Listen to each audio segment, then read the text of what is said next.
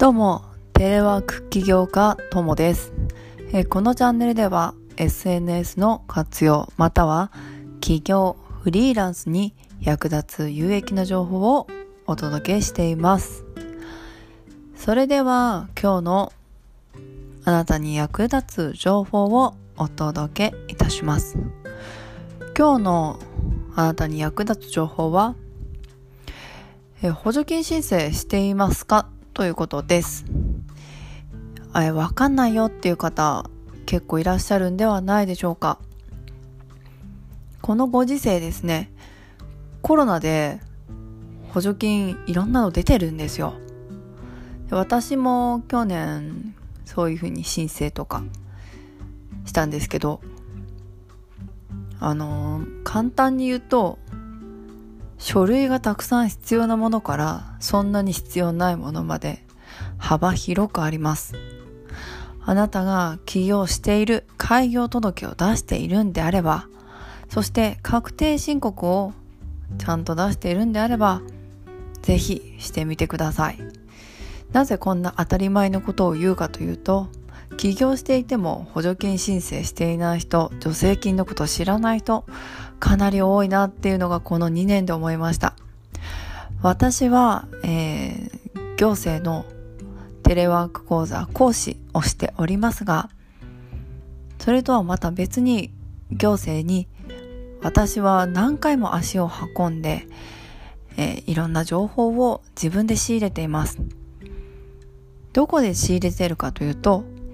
創業支援センターというところがあります。ここめっちゃメモってください。私たちの税金で作られているのが創業支援センターです。起業している人、もしくは起業した人、副業してる人、そういった方に役立つところが創業支援センターです。ぜひ行ってください。そして電話してください。今の感じだったら、コロナ禍なので、え行くことはできないけど、ズームでとか電話で対応してくれるところもありますし、状況が良くなれば予約をして実際に担当者に会うこともできます。本当に私たちの税金で作られている行政ではあるんです。だったら使った方がいいじゃないですか。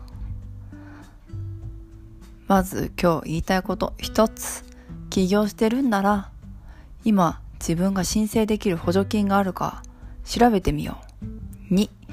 調べれるところは創業支援センターに聞いてみよう。すると担当者を探してちゃんとあなたの状況とか書類とかどういった分類で何ができるかとか。それでこういうのどうですかって言ってくれるし、探し方も教えてくれる。そして、えっ、ー、と、商工会議所っていうところもあります。ただし、商工会議所は少し冷たい印象が私はありました。